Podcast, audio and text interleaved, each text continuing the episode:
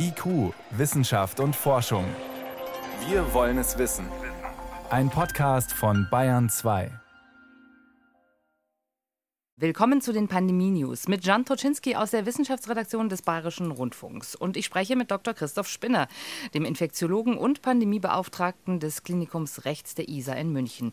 Schön, dass Sie dabei sind, Herr Dr. Spinner. Hallo, Frau Toczynski. Schönen guten Tag. Herr Spinner, wichtigste Frage vorab. Wir haben gesehen, erwartbar nach dem Oktoberfest gingen die Corona-Zahlen hoch. Auch die Krankenhäuser haben geklagt. Wie sieht es aktuell in Ihrer Klinik aus? Ja, auch bei uns ist die Situation zwar herausfordernd, aber durchaus kontrolliert. Jeder zehnte Patient, jede zehnte Patientin sind in etwa SARS-CoV-2 infiziert. Äh, der Anteil derer, die tatsächlich mit Covid behandelt werden müssen, ist gering, um nicht zu sagen, es sind tatsächlich nur Einzelfälle. Heißt, die Immunkompetenz in der Allgemeinbevölkerung ist durch Impfung und Genesung so weit gestiegen, dass SARS-CoV-2 den Großteil seines Schreckens verloren hat. Dennoch auch bei uns sind viele Mitarbeitenden krank, übrigens nicht nur wegen SARS-CoV-2, sondern mit anderen Atemwegsinfekten wie Rhinoviren, also gemeinen Erkältungsviren, aber auch schon Influenza. Und darüber hatten wir in unserer vergangenen Ausgabe gesprochen. Das macht es schwierig, denn ein Gesundheitssystem, was ohnehin an der Lastgrenze arbeitet, und das tut es ganz sicher, denn selbst im Vollbetrieb können wir genauso wie die meisten anderen Kliniken der Republik nicht mehr alle Betten betreiben. Das leidet dann ganz besonders unter Krankheitsausfällen. Das merken wir übrigens nicht nur in den Kliniken, sondern auch in ambulanten Gesundheitseinrichtungen, Pflegediensten, aber auch der präklinischen Notfallversorgung. Und deshalb ist die Situation trotz der deutlich gestiegenen Immunkompetenz und dem viel besser beherrschbaren Covid-19 durchaus herausfordernd. In der Nach-Oktoberfest-Welle, wo befinden wir uns da in etwa, Herr Spinner? Die Inzidenz sinkt ja wieder, aber glauben Sie, dass trotzdem die Infektions- oder die Erkrankungszahlen erstmal noch relativ konstant hoch bleiben die nächsten Wochen? Ich glaube, das ist ganz schwer vorherzusehen. Wir hatten auch in der Sommerwelle sehr viel früher ein Ende gesehen, als mancher Experte, manche Expertin erwartet hatte.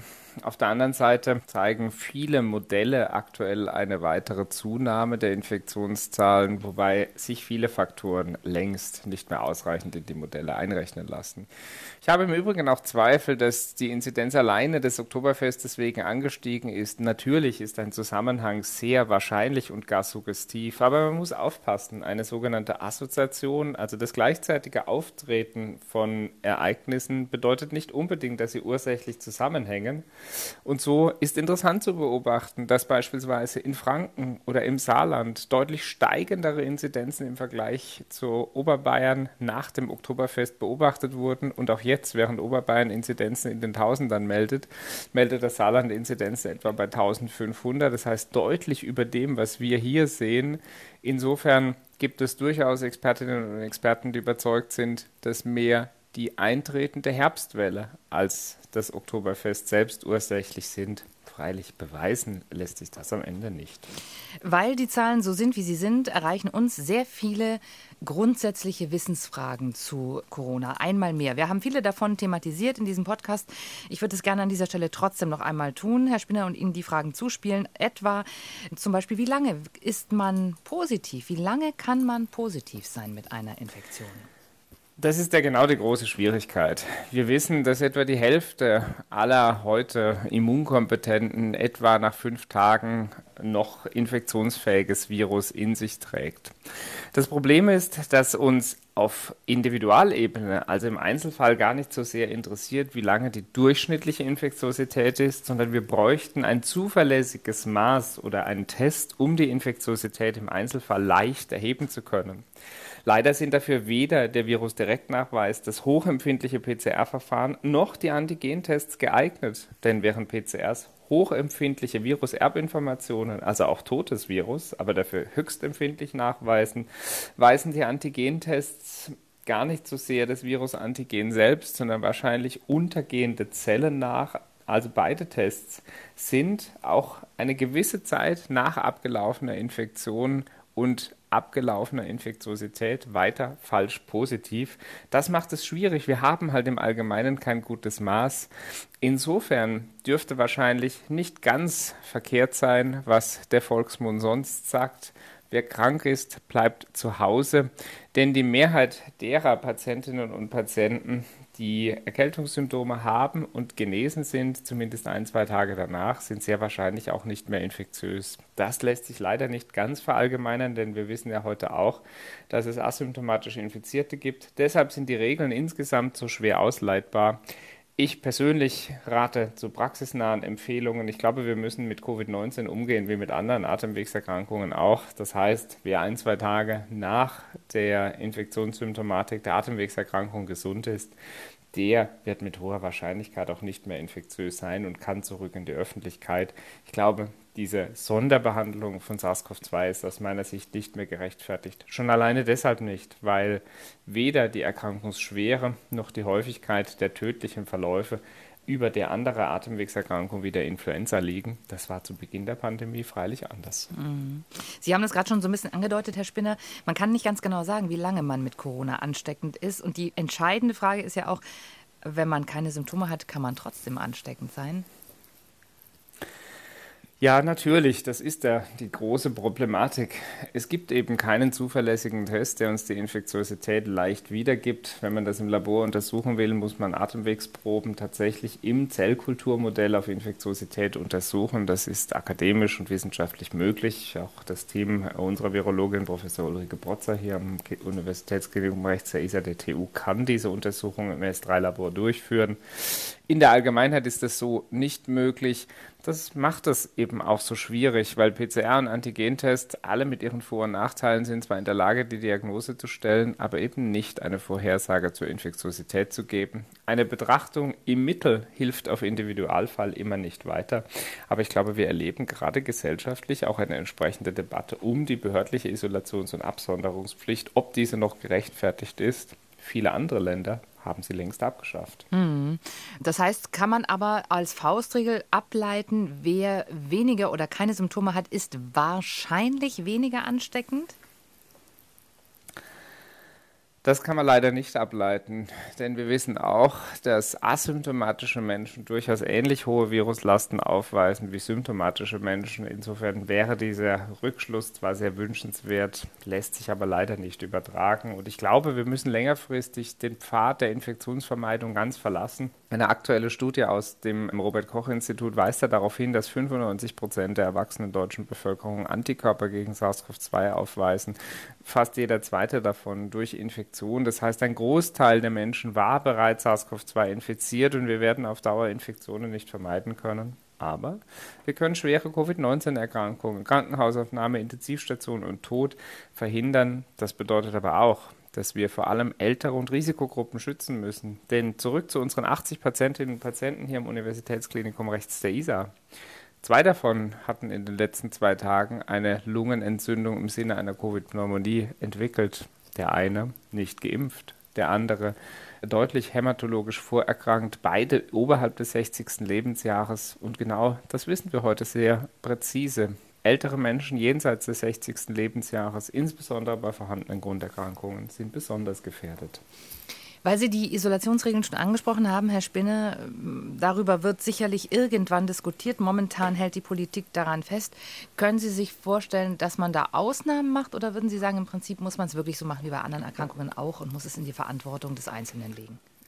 Denkbar ist natürlich aus politischer Regulationssicht alles. Ich glaube, die Regeln müssen am Ende einfach und vor allem im Alltag umsetzbar sein. Es gelingt ja ehrlicherweise heute schon kaum mehr, die Isolations- und Absonderungspflicht zu kontrollieren. Und daher würde ich dafür werben, mit dieser Erkrankung wie mit anderen Erkrankungen auch umzugehen. Denn sowohl Erkrankungsschwere als auch der Anteil tödlicher Verläufe unterscheidet sich einfach nicht mehr von der anderer schwerer systemischer Atemwegserkrankungen wie der Influenza und anderer. Das war, ich sag's nochmal, zu Beginn der Pandemie anders, als Covid noch 20 mal so sterblich oder 20 mal so tödlich wie die echte Virusgrippe war. Das ist jetzt anders und wir dürfen nicht vergessen, gerade jetzt ist die Immunkompetenz besonders hoch, weil viele geimpft, geboostert und genesen sind. Wir wissen, dass die Immunität im Laufe der Zeit nachlässt. Das wird also nächstes Jahr schon anders sein und wir müssen vor allem darauf achten, die Risikogruppen, also die über 60-Jährigen und chronisch Kranken, so ähnlich wie bei der Grippe, regelmäßig wieder aufzufrischen. Eine Frage, die die Menschen umtreibt, Herr Spinner, ist die Frage der Immunität. Wenn es eine Omikron-Infektion gab, wie lange ist man danach ja, immun? Wie lange ist man geschützt vor einer Infektion? Auch diese Frage ist schwierig zu beantworten. Wir wissen allerdings aus Portugal, dass beispielsweise Omikron BA1-Infizierte deutlich besser vor BA5-Infektionen geschützt sind, etwa zu 80 Prozent vor symptomatischer Infektion auch hier muss man wieder unterscheiden, wie gut ist der Schutz einmal vor schwerem Verlauf, vor symptomatischer Infektion oder eben vor jeglicher, zum Teil auch nicht bemerkter Infektion. Faustregel ist, am einfachsten zu beobachten ist die symptomatische Infektion. Hier sind Omikron-Genesene vor den nachfolgenden Omikron BA5-Varianten sehr viel besser geschützt. Das liegt wahrscheinlich auch daran, dass sich eine sogenannte Hybridimmunität einstellt. Das heißt, die Menschen also nicht nur geimpft, sondern genesen sind, das Immunsystem dann auf verschiedenen Wegen aktiviert wird und sich darüber besonders gut gegen artverwandte Omikron-Infektionen wehren kann. Ob das auch für zukünftige Virustypen noch so gilt, das ist allerdings unklar. Das heißt, kann man im Umkehrschluss sagen, man wird eigentlich gar nicht wirklich immun gegen Corona, weil man kann sich eben immer wieder anstecken, auch mit Omikron? Wirklich sogenannte sterile Immunität also ein vollständiger Schutz vor Wiederinfektion gibt es bei Atemwegserkrankungen, auch bei Corona nicht. Wir hatten häufig darüber gesprochen. Das heißt, der maximal erreichbarste Schutz ist der Schutz vor sogenanntem schwerem Verlauf. Das ist durch die breite Steigerung der Immunkompetenz in der Allgemeinbevölkerung mittlerweile gelungen. Heißt vereinfacht, praktisch jeder hat entweder durch Impfung oder Genesung Kontakt mit dem Virus gehabt und ist ihm eben nicht mehr schutzlos ausgeliefert. Um symptomatische Infektionen zu verhindern, braucht es eine höhere Immunkompetenz, vereinfacht ausgedrückt eben mehr neutralisierende Antikörper, die in der Lage sind, bei Kontakt mit dem Virus die Infektion abzuwehren. Das gelingt vor allem durch anhaltenden Kontakt mit dem Virus, eben neuerliche Genesung oder neuerliche Boosterung. Und gerade bei den älteren Menschen, wo wir wissen, dass das Ansprechen auf Impfungen schlechter, das Abnehmen der Immunität schneller ist, kommt es darauf an, regelmäßig für Kontakt mit dem Virus zu schützen durch sogenannte Boosterimpfungen. Wahrscheinlich werden die eben bis zu einmal jährlich benötigt werden. Zumindest deutet darauf im Moment vieles hin. Aber das heißt eben, man kann auch eine Virusvariante wie Omikron, BA4 oder BA5, man kann sie mehrfach bekommen. Ja, im Allgemeinen ist das möglich, aber, und das sehen Sie ja schon auf dem Oktoberfest, die meisten Ihrer Freunde und Bekannte, wenn sie sich privat umhören, werden wahrscheinlich berichten, wenn sie eine neuerliche Infektion hatten. Gerade mit Omikron war die Wahrscheinlichkeit einer Infektion deutlich geringer und das ist ja zum Glück auch so. Also bei allen Nachteilen, die die hohen Infektionszahlen jetzt haben, sorgen sie auch dafür, dass wir mit Blick auf den Winter die Immunität in der Bevölkerung erhöhen. Und ich erlaube mir noch einmal eine Analogie, also einen Vergleich mit der echten Virusgrippe zu ziehen. Auch hier war es schon immer so. Wenn eine Saison besonders schwer war, also geprägt von besonders vielen Infektionen, dann war die nachfolgende Saison meist eher milder, während nach milden Saisons die nachfolgende Saison dann wieder schwerer war. Und das liegt in der Regel an der Immunkompetenz der Allgemeinbevölkerung, denn unser Immunsystem jedes Einzelnen, aber auch der Gesellschaft passt sich zirkulierenden Erregern eben an.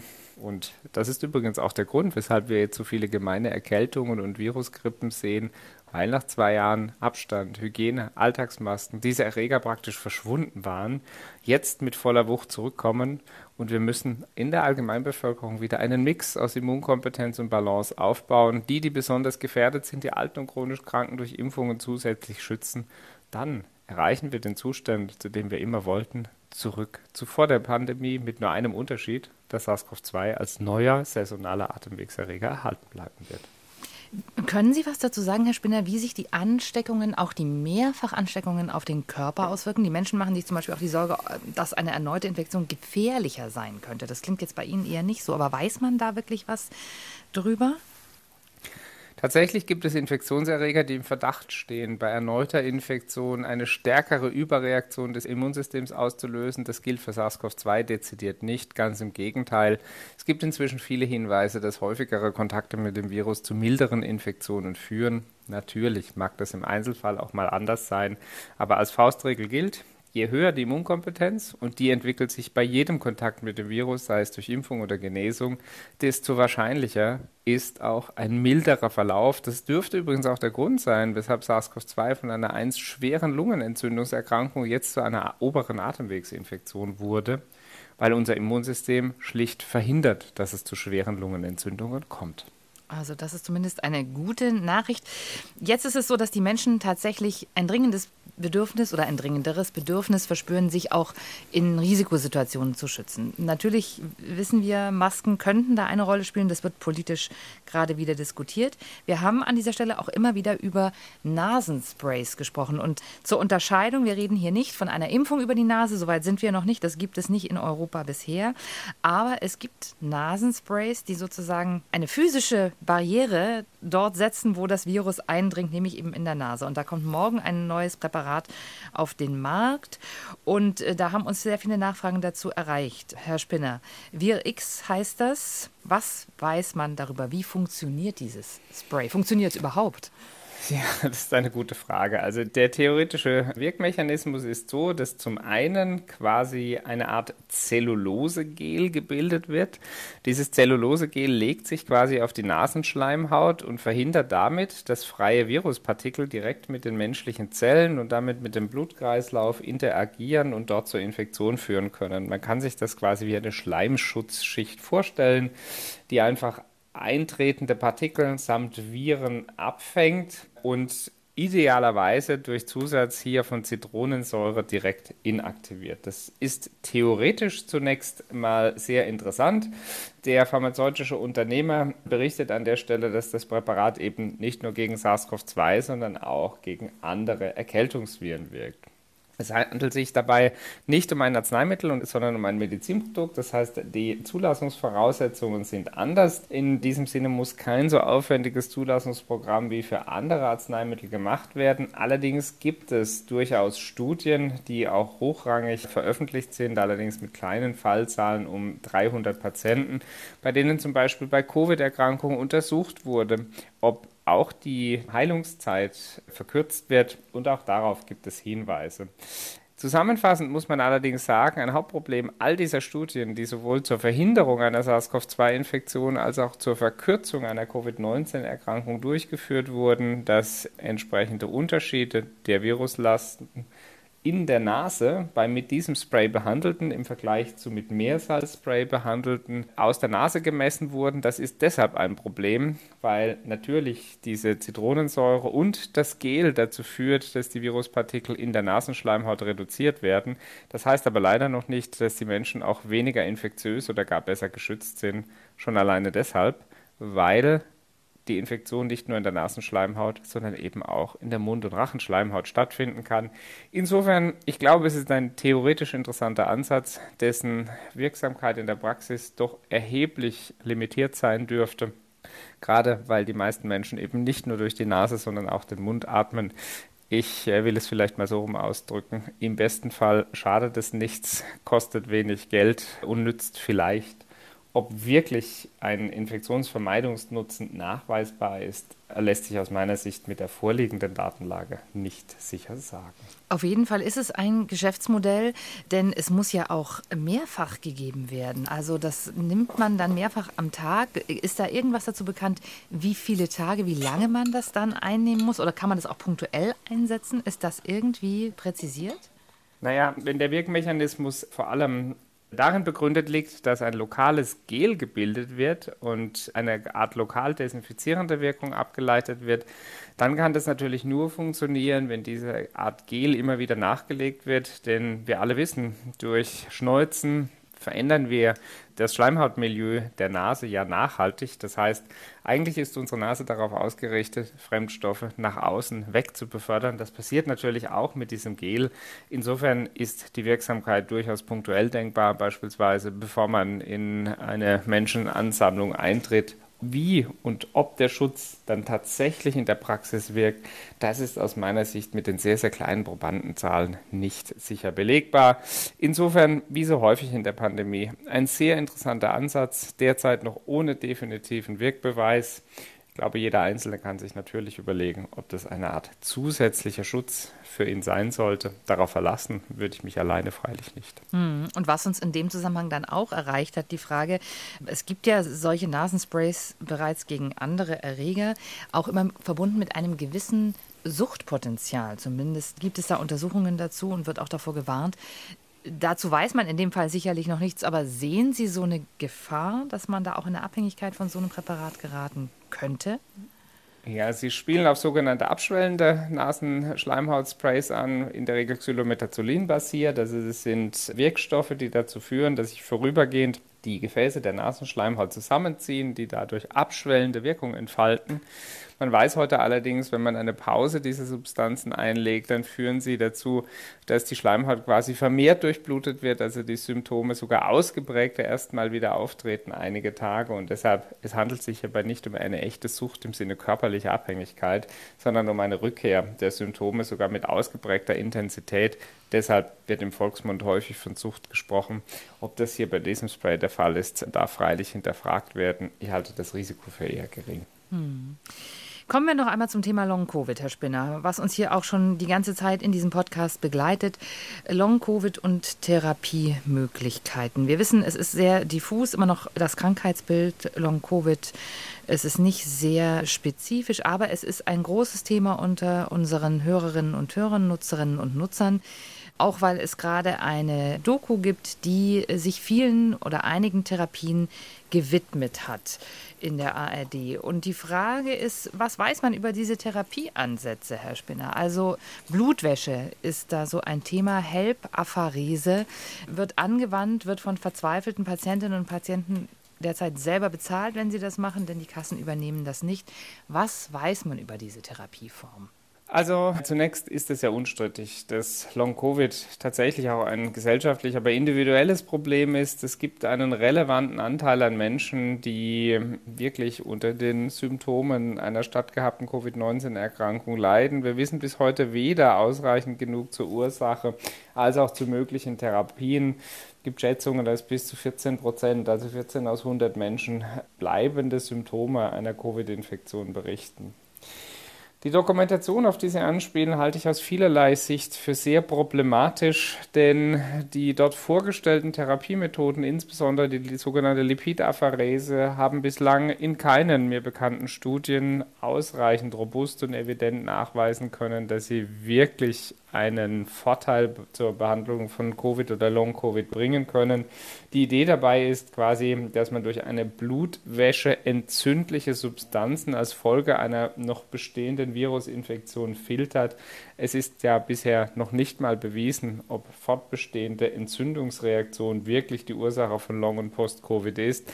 Insofern ist alleine der Ansatz fraglich, die Methode ist sehr aufwendig und ich glaube, man muss sehr, sehr vorsichtig sein mit emotionalen Bildern einzelner Schicksale, Rückschlüsse auf die Allgemeinheit und Analogien zu ziehen. Genau deshalb verlangt die evidenzbasierte, also wissenschaftsbasierte Medizin die Durchführung von ausreichend gut kontrollierten Studien um Zufallsfaktoren, subjektive Empfindungen wirklich ausschließen zu können. Vor allem vor dem Hintergrund, dass diese Therapie sehr invasiv und kostenintensiv ist. Insofern kann ich als Infektiologe nicht besonders glücklich sein, denn wir haben auch eine Verantwortung unseren Patientinnen und Patienten gegenüber und dürfen ihnen keine falsche Hoffnungen machen. Jetzt beklagen ja die Medizinerinnen und Mediziner, die mit diesen Patienten arbeiten, dass es eben zu lange dauert, diese Dinge zu erforschen. Also wenn das jetzt ein Ansatz ist, wo man sagt, da müsste man jetzt mal genauer hingucken, warum ist das relativ mühsam, die Forschungsgelder dafür einzutreiben? Können Sie uns mal erklären, was dafür gegeben sein muss? Für Arzneimitteltherapien oder hier in dem Fall medizinproduktbasierte, also Medical Device Regulation basierte Therapien sind tatsächlich echte Zulassungsstudien erforderlich. Das heißt, es braucht eine Hypothese aus dem Labor, die im Tiermodell validiert werden muss, dann im echten Menschen geprüft in mehreren Stufen und schlussendlich bis zur Wirksamkeits- und Verträglichkeitsgeprüfung geführt werden muss. Das bringt quasi die regulatorischen Erfordernisse einer Neuzulassung eines Arzneimittels mit sich. Das ist aufwendig, es ist kostenintensiv und in der Regel wird sowas von pharmazeutischen Unternehmen und nicht staatlich durchgeführt, denn es gibt praktisch in Deutschland keine öffentlich-rechtlichen Förderprogramme zur Entwicklung neuer Therapien. Einzige Ausnahme war tatsächlich Covid-19. Hier hätte es die Möglichkeit gegeben, auch für pharmazeutische Unternehmer, auch kleinere oder auch Ärztinnen und Ärzte, Antrag auf Forschungsunterstützung zu stellen, um neue Therapiemethoden tatsächlich in der Wirksamkeit zu untersuchen. All das macht es sehr komplex, es ist eine hohe Hürde, aber Das Ziel ist aus meiner Sicht auch gut verständlich. Es geht nämlich darum, Patientinnen und Patienten vor Charlatanerie, wirkungsloser und teurer Therapie und damit auch vor falschen Hoffnungen zu schützen. Und das erlebe ich und habe ich als Infektiologe leider nicht nur bei Covid-19, sondern bei vielen anderen chronischen Erkrankungen, insbesondere beim chronischen Erschöpfungssyndrom gesehen. Es gibt Einrichtungen, die versprechen mit monatelanger Antibiotikatherapie, beispielsweise bei fraglich chronischer Borreliose, Erkrankung eine ja, Art Wunderheilung, infektiologisch aus meiner Sicht aus wissenschaftlichen Daten nicht schlussfolgerbar. Und wir haben hier als Gesellschaft und auch als Ärztinnen und Ärzte eine ganz besondere Verantwortung, mit den Sorgen und Nöten unserer Patientinnen und Patienten umzugehen. Also mein Credo ist ganz klar, wir brauchen mehr Forschung, wir brauchen regulierte Forschung, damit am Ende unsere Patientinnen und Patienten sich vor allem auf die Wirkungs Haftigkeit ihrer Therapie verlassen können. Das heißt, Sie würden schon sagen, dass in diesem Fall bei den Long-Covid-Patienten auch der Staat durchaus in der Verantwortung wäre, da ein bisschen Dampf zu machen. Ja, im Beitrag wird ja auch mit dem Herrn Bundesgesundheitsminister gesprochen und ich glaube, er ist derjenige, der regulatorische Möglichkeiten hat, zum Beispiel auch ein Förderprogramm für Long-Covid-Forschung aufzulegen. Übrigens sind viele andere Länder auch aktiv ich kann gut verstehen, dass es sehr frustrierend ist, heute noch keine wirksame Therapie anzubieten. Aber das ist in manchen Feldern der Medizin so. Wir hätten bis heute nicht so viele wirkungsvolle Covid-19-Akuttherapeutika, wenn wir nicht begonnen hätten, mit Förderprogrammen dezidiert daran zu arbeiten. Und ich glaube, genau so muss es ja dann auch sein. Herr Spinner, dann danke ich Ihnen für die Antworten auf alle Fragen dieser Woche. Wir sprechen uns demnächst wieder und ich danke Ihnen für die Zeit heute. Ich danke Ihnen, liebe Frau Czaczynski. Alles Gute. Bleiben Sie gesund und kommen Sie gut in den Winter.